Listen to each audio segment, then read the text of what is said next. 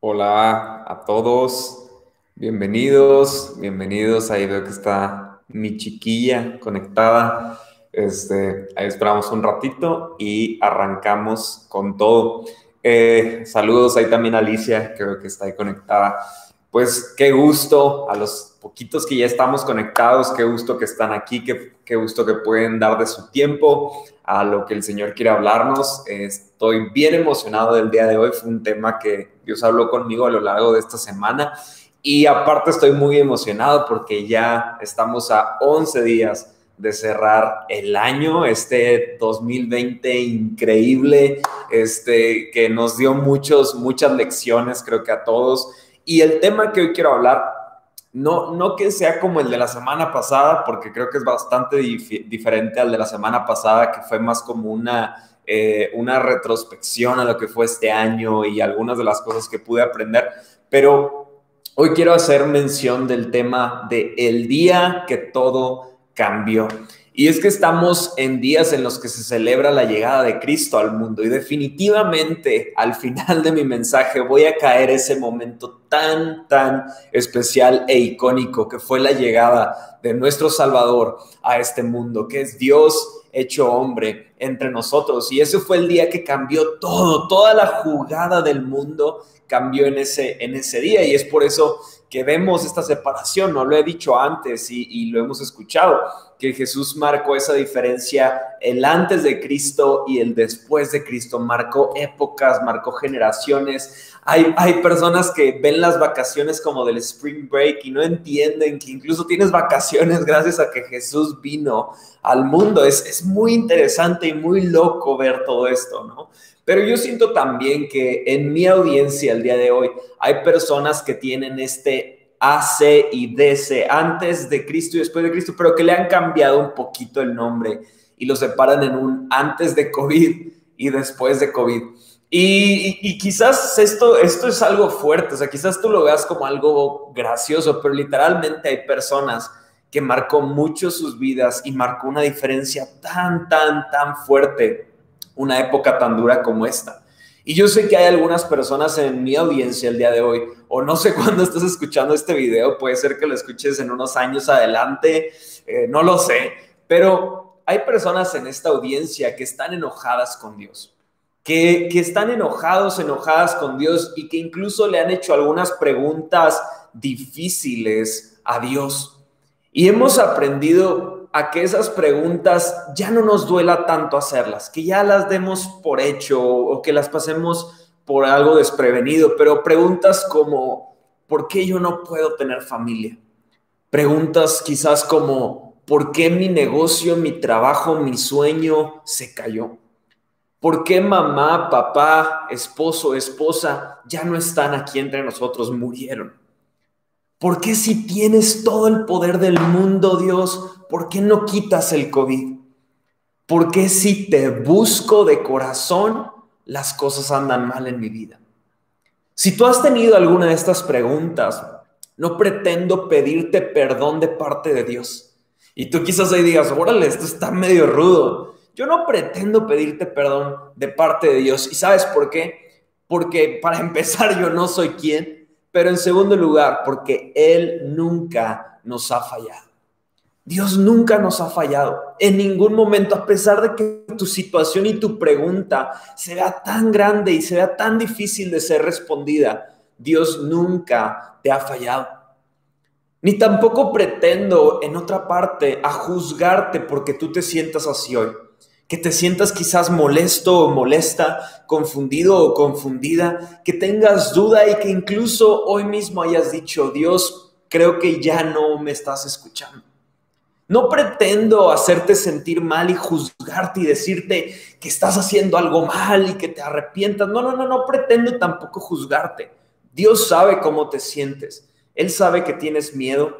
Él sabe que a veces tienes un poquito de duda de no poder controlar todo lo que está a tu alrededor, tus problemas, tu situación. Él lo sabe.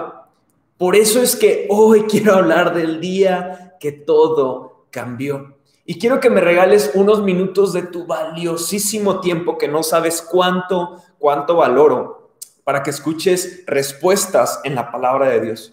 Pero permíteme orar por ti. Dios, te doy gracias por este día. Te doy gracias porque eh, hasta este momento has sido fiel con nosotros. Hasta este momento has mostrado tu cuidado, has mostrado tu amor hacia nosotros. Incluso si alguien de los que está aquí escuchándome no siente eso de parte de ti, no siente tu amor, se siente alejado de ti, se siente distante, te siente que te has olvidado de nosotros.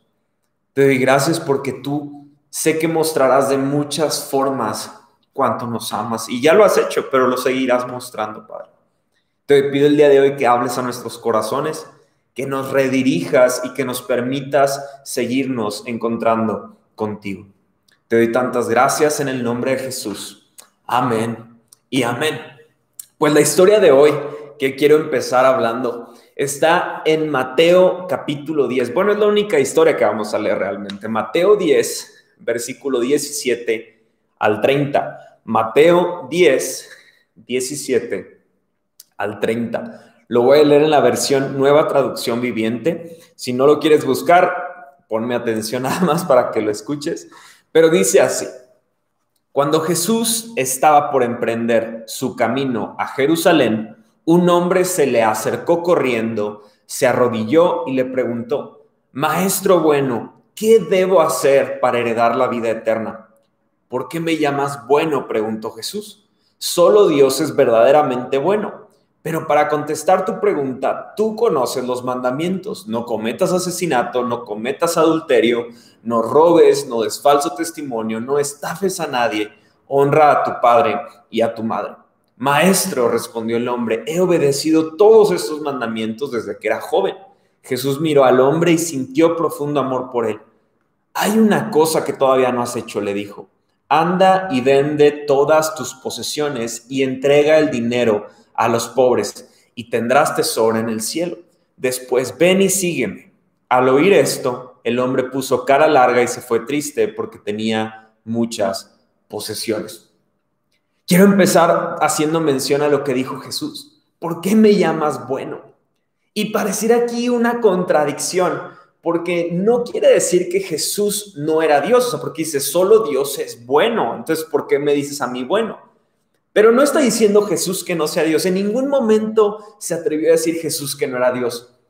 Más bien lo que estaba haciendo era preguntarle si este joven realmente creía que era Dios.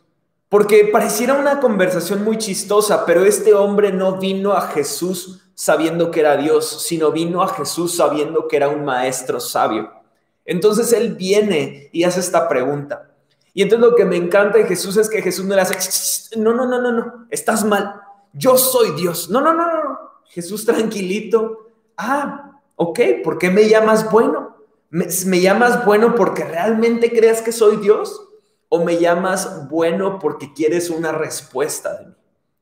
Y, esta historia durante varios años ha sido una historia que yo digo, ¿por qué pones esta historia en la Biblia, Dios? Y no muchas otras. Porque yo, yo me imagino que vino mucha gente con preguntas similares hacia Jesús. Sin embargo, dejaron esta historia en la Biblia. Y creo que uno de los motivos por los que está esta historia en la Biblia es porque las personas normalmente tienen la mirada en el día en que todo cambie para ellos. No sé si a ti te ha pasado, pero yo he tenido, tengo y he tenido sueños así híjole, el día que pueda comprarme esta cosa, el día en el que pueda sentir esto, el día en el que vea el concierto de mi grupo favorito. Y ponemos mucho la mirada a ese día en el que podremos alcanzar cierta cosa. Del mismo modo, creo que este hombre joven, este joven rico, tenía la mirada puesta en un algo. Y vemos que su pregunta es honesta. ¿Cómo puedo heredar la vida eterna? Entonces, si ponemos atención a las palabras de este hombre, él entendía que la única forma en la que podría alcanzar la vida eterna sería heredándolo. Sería un regalo inmerecido. Sin embargo, vemos que desde el inicio, antes de que haga esta pregunta, no reconoció que Jesús era Dios. Él no entendía lo que, lo que estaba viendo ahí delante de él. Él solamente le estaba preguntando a un hombre que veía que todos se le acercaban a hacerle sus preguntas. Él realmente no creía que Jesús era Dios. Entonces, algo que yo entendía de esta historia es que se le puso este joven rico en la Biblia, se puso a este joven rico para que lo tengamos de una muestra de ese, esa persona que muchos aspiran a ser. Muchos aspiramos a tener algún tipo de riqueza, incluso si no es económica. Algunos de nosotros quizás tenemos ya mucha riqueza, pero no hemos tenido una familia que podamos disfrutar. Y para, para nosotros quizás sería riqueza tener una familia. Pero es el ejemplo de una persona que aparentemente tiene todas las cosas. Y si lo vemos así, era una persona que era joven, era rico, era alguien que tenía autoridad, era alguien que era educado, era bueno y educado, era un judío muy educado. Al parecer es alguien justo. Él lo reconoció como un sabio a Jesús, como un maestro, alguien con autoridad, pero no como Dios. Y es el modo en el que muchos de nosotros nos acercamos a Dios. Nos acercamos a la Biblia sabiendo que en ella encontraremos sabiduría, sin embargo no le damos autoridad a Dios sobre nuestras vidas. Y yo pensaba esto, yo pensaba en este día en el que él creyó que todo cambiaría. Él creyó que saldría de ese encuentro con Jesús con una respuesta de un tipo, pero encontró una respuesta que no se esperaba. Y quizás así está pasando en tu vida el día de hoy. Quizás tú veas y esperes por un día de un tipo. Tú te imaginas un día que debe de ser de cierta forma y dirás, wow, ese es el día que todo cambió. Pero aquí quiero que aprendamos algo más que tenía este joven rico, porque le hace la pregunta, ¿cómo puedo heredar la vida eterna? Ya hice todo lo que yo puedo, ahora necesito ver qué es, cómo le puedo hacer para recibir esa herencia. Ya cumplí todos los mandamientos. Y me encanta porque Jesús lo voltea a ver a este hombre y dice que sintió profundo amor por él. Eso en la versión mexicana Guille 2020, yo lo veo algo así como de que Ay, mijito tan hablador. Ay, cómo hablas, Guille. Ya cállate, mijito, ya. O sea, como que dice, yo me imagino que se andaba volteando de que, escuchando a este joven de que, ay, yo ya he cumplido todo lo que está escrito en los mandamientos. Nada, así como que, ay, está bien, yo que conozco tu corazón, yo conozco lo que estás pensando, yo, conozco, yo sé lo que hay ahí. Y entonces, no vemos en la Biblia ningún mandamiento que diga que tengamos que vender todas nuestras posesiones y entregarlas a las personas pobres. Jesús fue lo que le dijo, ¿quieres heredar la vida eterna? Vende todo lo que posees, llévalo a las personas y entonces tendrás tesoros en el cielo. Pero yo leyendo los diez mandamientos no encuentro ningún mandamiento que me esté diciendo eso. Entonces, ¿qué querría decir Jesús o por qué le dijo, este mandamiento te falta? Él le dijo, Jesús le dijo, hay algo que no estás haciendo vende todo y sígueme.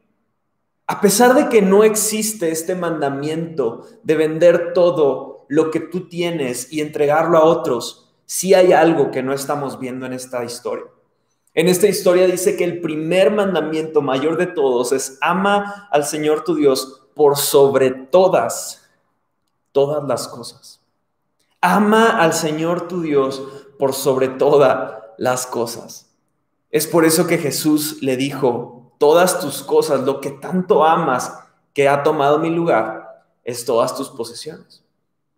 Y entonces Jesús realmente lo que le estaba diciendo al hacerle esta confrontación a este joven es, ámame sobre todas tus posesiones, sobre todas las cosas. El día que llegó Jesús a tu vida, ¿puedes decir que cambió todo? Puedes decir que lo amas sobre todo, sobre enfermedad, sobre duda, sobre tristeza, sobre desesperanza. Muchos confundimos moralidad con amar a Dios. Es más fácil ser religioso que amar a Dios. Ahí, ahí sé que van a, va a haber unos calles que pisen. Es mucho más fácil seguir y cumplir reglas como hizo este joven rico que amar a Dios. Algunos de nosotros nos hemos enfocado tanto en hacer todo lo que está en nuestro alcance que nos hemos olvidado de amar al que nos llamó, de amar a nuestro Dios. Cuando yo pienso en esta historia que le dice, ámame sobre todas las cosas, Yo, yo, sé que si pregunto esto a alguno de ustedes y les digo, oigan, todo cambió desde que conocieron a Dios, sé que voy a tener dos tipos de respuesta por lo menos. Voy a tener la respuesta de amén, gloria a Dios, o sea, de que cuántos desde que conocieron a Dios cambió sus vidas. Escucharé el amén, gloria a Dios, y no, y, y del otro lado voy a encontrar los de, ah, o sea, pues como que sí, pero, pero ahí va, ¿no? O sea, como que ahí va cambiando la cosa poco a poco. Y si pones atención, algunos toman decisiones súper radicales en sus vidas. Han hecho grandes cambios en sus vidas en muy poco tiempo. Algunos otros han tomado decisiones de poco en poco que ha ido construyendo su relación con Dios. Algo que tengo por seguro es que aún hay cosas que tú y yo debemos entregarle a Dios en nuestra vida. Aún hay cosas que estamos poniendo por encima de amar a Dios por encima de todo. El hecho de que aún hayan áreas débiles en tu vida no significa que estés descalificado por Dios. Eso es algo súper importante que tú y yo debemos de entender el día de hoy.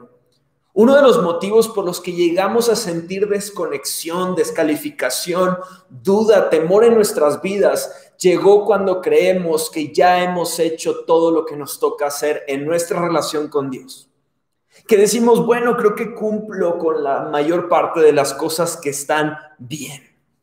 Creo que ya tengo todo lo que yo debería de hacer. No entiendo por qué Dios desapareció de la escena. Y en ocasiones creo que tenemos que ser honestos y ver si nos hemos olvidado de amar a Dios. La Biblia no vuelve a hablar de este joven rico. No encontramos ya más mención de él. Pero estoy seguro que ese fue el día que todo cambió para él. Quizás tú leíste el título de esta prédica y pensarías que sería el día que alguien recibió el milagro que tanto esperó. El día en el que se abrió el mar y el pueblo de Israel pasó en seco por todo, por todo este mar. Quizás tú y yo pensaremos que ese fue el día que todo cambió. Cuando vemos un cambio radical, algo impresionante. Pero incluso este día tan tan diferente, tan gris para este joven rico, estoy seguro que fue el día que cambió todo para él. Porque vemos que este hombre se va triste, confundido, con algunas dudas, yo me imagino cuestionando toda su vida, cuestionando todo lo que hizo, porque fue ante este maestro tan sabio y este maestro me hizo ver que no vale la pena todo lo que he hecho. Quizás algunos de nosotros estamos o hemos enfrentado a lo largo de este año, en los últimos años, decepciones. Y esas decepciones pensamos que son lo que nos desconectaría de Dios. Pensamos que esa situación es lo que nos desconecta, nos desacredita de todo lo que hemos hecho con Dios. Sin embargo, hay algo muy especial en esto. Porque este joven rico, como alguno de nosotros podríamos estar sintiendo, no entiende cómo es que habiendo intentado, habiendo hecho todo en sus fuerzas para que su relación con Dios funcione, no entiende cómo es que a pesar de todo esto se ha olvidado de amar a Dios por encima de todo. Eso a mí me llega tanto, porque lo que me encanta de esta historia y lo que me encanta de que no vuelva a mencionar nada de este joven rico es que esta historia acaba en punto y seguido y no en punto y final. ¿A qué me refiero con esto? Esta historia no nos dice si este joven rico se volvió en el siguiente discípulo más fuerte de toda la región. Tampoco nos dice que este hombre se arrepintió de todo lo que hizo a lo largo de su vida buscando agradar a Dios y, se apartó y se volvió un pecador. No nos dice nada. Y creo que el motivo es porque Dios ha escrito y ha decidido que tu vida, aunque tú pienses que tu relación con Dios está en un punto y final, que ya hay cosas en las que no entiendes y has decidido pararle ahí o, que ya mejor no te metes algo más. Quizás tú piensas que ya son eh, caminos sin una salida, caminos sin fin, que ya te topaste en algo y ahí se acabó. Pero incluso de ese tipo de historias, déjame decirte que Dios ha determinado que esa historia aún no se ha acabado de escribir. Me encanta pensar en esto porque me da mucha esperanza que si tan solo este joven rico, cuando Dios le, cuando Jesús le dijo, ¿por qué me dices bueno si solo Dios es bueno? Tan solo si este joven rico hubiera abierto sus ojos y entendido que delante de él estaba el único verdaderamente bueno, todo hubiera cambiado en esta historia. Porque en ese momento él hubiera entendido y hubiera dicho, claro, claro que voy a vender todo, claro que voy a dejar todas mis posesiones y te voy a seguir porque sé que si te tengo a ti, lo tengo todo. Qué importante es tan solo entender que quizás el día que cambia todo en nuestra vida ya está delante de nosotros. Pero porque no estamos viendo con atención, hemos pensado que no ha llegado ese día. Me encanta pensar que Dios sigue escribiendo su historia en nosotros. El día que todo cambió para la humanidad fue un día gris, fue un día oscuro, fue un día de tráfico, de, de, muchas distracciones. Recordemos la historia de Jesús que cuando llegaron de vuelta a Belén porque se estaba haciendo un edicto, estaban viendo, haciendo un consenso de todas las personas que habían en la región. Vemos que llegan a un lugar totalmente abarrotado, un lugar en el que yo me imagino, si en este tiempo el tráfico trae suciedad y contaminación, me imagino que en ese tiempo había las calles basura, había mucha gente, había mucho ruido, eh, y cada lugar al que llegaron a buscar asilo, José y María, estaba lleno, no había espacio para ellos. Era un día oscuro. Yo incluso me imagino que era un día de esos que dices, oh, que hoy no nazca, que hoy no nazca Baby Jesus, o sea, que se aguante dos días y ya que nazca, pero hoy no. Yo me imagino que era un día así, porque vemos que el lugar que recibió a su creador fue un lugar lleno de bacterias, lleno de infección, lleno de animales, lleno de suciedad. Ese fue el lugar que recibió a su creador. Pero sabes, Dios lo sabía. Porque la representación del lugar al que llegó Jesús no era tan distante al mundo que recibía a nuestro creador. El mundo tenía no tenía espacio para Dios. El mundo tenía suciedad, tenía mucho ruido, nadie quería aceptarle, sin embargo, él vio la forma de llegar a este lugar. Eso me encanta y me llena de tanta emoción, porque quien define el día que cambian todas las cosas no eres tú, no es tu talento, no son tus problemas, no son tus tormentas. Quien define el día en que las cosas cambian es nuestro Creador. Y me encanta porque incluso si parece que todo está cerrado y no hay espacio para nada, Dios abre el camino para llegar hasta donde Él tiene que llegar. Y es ahí donde me encanta pensar en cómo es que todos llegan, los pastores llegan a adorar al, Salvador, los, los reyes de Oriente, los magos de Oriente llegan a adorar a su Creador. Cada persona llega a su Creador, aunque no pareciera ser el lugar más apto para llegar ahí. Qué impresionante ver que esa representación en mucho también somos nosotros. Porque a pesar de que nosotros no pareciéramos ser el mejor lugar para que Dios habite, Él nos ha llamado sus hijos, su herencia y un lugar suficientemente grande para habitar en nuestras vidas. El día que cambia todo, no solo lo hizo por unos cuantos hombres. La oportunidad de salvación está para todo aquel que decida poner su mirada en ese maestro bueno. Qué hermoso es ver este tiempo y, ver y recordar, tener la memoria de que Jesús vino al mundo me encanta porque celebramos que vino al mundo, celebramos que murió por nosotros en una cruz, celebramos que Él resucitó de entre la muerte y, celebramos y esperamos por el día en el que Él regrese y nos llame a su presencia. Quizá en tu vida tú no sientes en algunas áreas este día que cambió todo Tú sigues poniendo en tus fuerzas, en tu talento, en tus actitudes, tú sigues poniendo tu fe en lo que tú puedes hacer. Y quizás el problema más grande no es los cambios que tú sigues esperando, esa moralidad correcta a la que tú llamas cristianismo. Quizás todo cambiaría si tú y yo decidimos amarlo por encima de todo. Y que incluso el día que te equivocaste, te detienes y dices, Dios, te decido amar por encima de mi enojo, te decido amar por encima de mis vicios, te decido amar por encima de mis problemas. Y eso va a traer el cambio que tú no pudiste hacer con tus fuerzas. Porque Dios siempre haya la manera de encontrar un camino para hacer que todo sea diferente. Recuerda de esta historia que no se trata de lo que tú puedes hacer. Se trata de lo que Él ya está haciendo en ti, aunque tú no lo puedas ver. Si algo te puedo aconsejar, es que te enfoques en amarlo. Amarlo te llevará a conocerlo de forma más personal. Conocerlo te llevará a poner atención a sus palabras, a sus promesas, a lo que Él ha hablado para ti. Y todo eso te conducirá en una forma de vivir distinta, agradándolo a Él.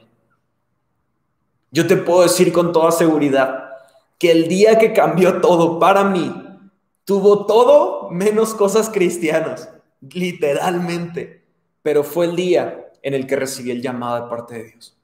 Y Él comenzó a cambiar todo, muy, muy poco a poco, poco a poco. Y este año he cumplido 10 años de poder conocerlo, llamarlo mi Salvador, llamarlo mi amigo, ver cómo tiene el cuidado de mi familia, el cuidado de, mi esposa, el cuidado de, de nuestras familias. Y es tan bueno, pero no depende de las cosas que pueda haber que se salen de control, sino de entender que por encima de todas las cosas, yo he decidido amarlo. Permíteme orar por ti. Hoy quisiera orar por nuevos comienzos. Como lo dije hace un momento, esta temporada se celebra que Jesús vino al mundo. Yo quiero celebrar que Jesús llegó a tu vida el día de hoy. Sé que aquí en, los que están escuchando hay personas que ya llevan tiempo escuchando de Dios, pero quizás hay áreas en tu vida que debas de dar nuevos comienzos con Dios. Hoy quiero orar por eso. Vamos a orar. Dios te doy gracias porque sé que tú estás iniciando nuevas cosas en mis amigos el día de hoy. En esta familia, Dios, tan diversa, tan, tan creciente, tan, tan hermosa, Dios, que nos has regalado. Te doy gracias porque sé que estás haciendo algo nuevo en nuestras vidas. Te doy tantas gracias porque tú viniste al mundo, porque tú nos diste una esperanza nueva. Te doy tantas gracias porque a pesar de que no siempre podemos entender las cosas. Tú lo único que esperas de nosotros es que confiemos y te amemos. Te doy tantas gracias porque en medio de esa espera continua y de paciencia, tú vas revelando a nuestras vidas cosas que quizás en un inicio no hubiéramos entendido, Padre. Te pido por todos aquellos que quizás hoy es el día en el que tú has llegado a sus vidas si tú eres alguien que, se siente así, que eh, eh, el día de hoy como que hay algo nuevo en tu cabeza de parte de Jesús, quiero que solamente digas después de mí, Dios, muéstrate a mi vida, revélate a mi corazón. Gracias porque has llegado a salvarme. Y si tú eres alguien que quizás ya has estado por un tiempo en el Señor y aún hay áreas que dices, tengo que reconocer que esto no me deja disfrutar el amor de Dios, me hace que se me olvide, hace que se me metan mejor cosas a mi cabeza en lugar de disfrutar y amarlo. Quiero que hagas esta oración conmigo también. Padre, perdónanos porque nos hemos olvidado del propósito por el que nos tienes en este mundo, que es amarte y conocerte. Te pido que me permitas encontrar esperanza, encontrar misericordia, encontrar perdón, encontrar gracia en tu palabra. No permitas que por días oscuros olvide el día en que todo cambió. Olvide el día en el que tú llegaste a mi vida. Te doy gracias, Jesús. Amén y amén.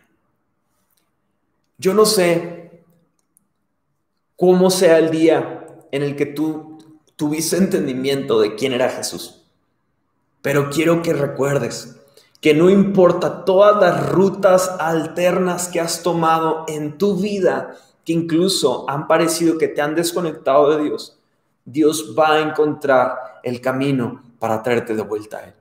Lo único que necesitas es ver en tu corazón y decir, olvidé de amarte, me olvidé de amarte a ti, Dios.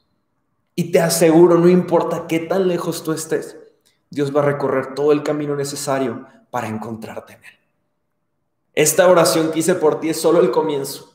Te quiero retar a que en esta noche tú le digas, Dios, aquí estoy, perdón, lo que sea que tengas que orar por, con Él. Porque no importa, no importa qué tan lejos te sientas. Él quiere acercarte hacia su amor. Si eres de los que han tenido un año duro, no, no, no olvides que hay gente que estamos orando por ti. No olvides que hay otras personas que quizás la han pasado duro, pero la diferencia quizás está en que han decidido poner su fe y su esperanza en nuestro Dios. Eso no quiere decir que todo lo vamos a saber hoy, que todas las respuestas, van a llegar el mismo día. Pero te aseguro, porque yo soy testigo de ello, que no pasará mucho tiempo hasta que Dios te muestre muchas de las cosas que hoy para ti son dudas. Les amamos mucho. Espero que este mensaje les haya retado, los haya emocionado, los haya hecho quizás sacar unas cuantas lágrimas. Quiero que nunca te olvides que el día que cambió todo para tu vida fue cuando Cristo llegó a él.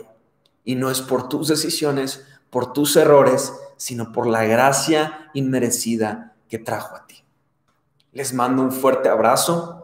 Pasen super padre el 25 de diciembre. No hagan fiestas. Eh, espérense tantito, ya habrá tiempo de hacer fiestas grandes con toda la gente. Es tiempo de esperar todavía, es tiempo de cuidarnos, cuidar a las personas que amamos.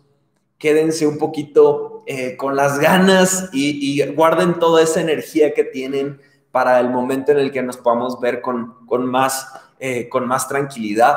Eh, también la siguiente semana tenemos el especial de Navidad. no lo quise hacer este domingo porque el siguiente ya es como que el último domingo del año, entonces quisimos hacerlo el próximo año. Entonces, si puedes compartírselo a alguien para que se conecte, nos encantaría poder hablar voy a hablar pues obviamente del nacimiento de Jesús, de lo que esto significa. Y algo que quisiera pedirte, si tú eres de casa o aunque no, no, sientas que eres de casa, pero lo quieres hacer, también es válido. Si puedes mandarnos un video literalmente saludando, ahí sí lo puedes mandar o ahí si tienes duda me escribes por aquí o por Instagram o por donde quieras. Eh, un video ahí saludándonos, eh, lo quiero poner ahí en, en las imágenes de, la transmisión que vamos a estar haciendo, eh, porque nos encantaría sumar que, y mostrar un poquito de toda la familia que somos. Entonces, si puedes, por favor, mándanos un video saludando tú con tu familia, con lo que sea, ahí de unos cinco segundos está muy bien. Eh, obviamente, si lo pueden tomar, no, no así como las historias de Instagram, sino lo pueden tomar horizontal, sería excelente para que no batalle en la edición. Pero bueno, ya me extendí un poquito ahí en los últimos anuncios. Les mando un fuerte abrazo. Pórtense bien, diviértanse. Les mando un abrazo, un abrazo a mi esposo y a su familia en Austin. Eh, ya los extraño y nos estamos viendo. Bye bye.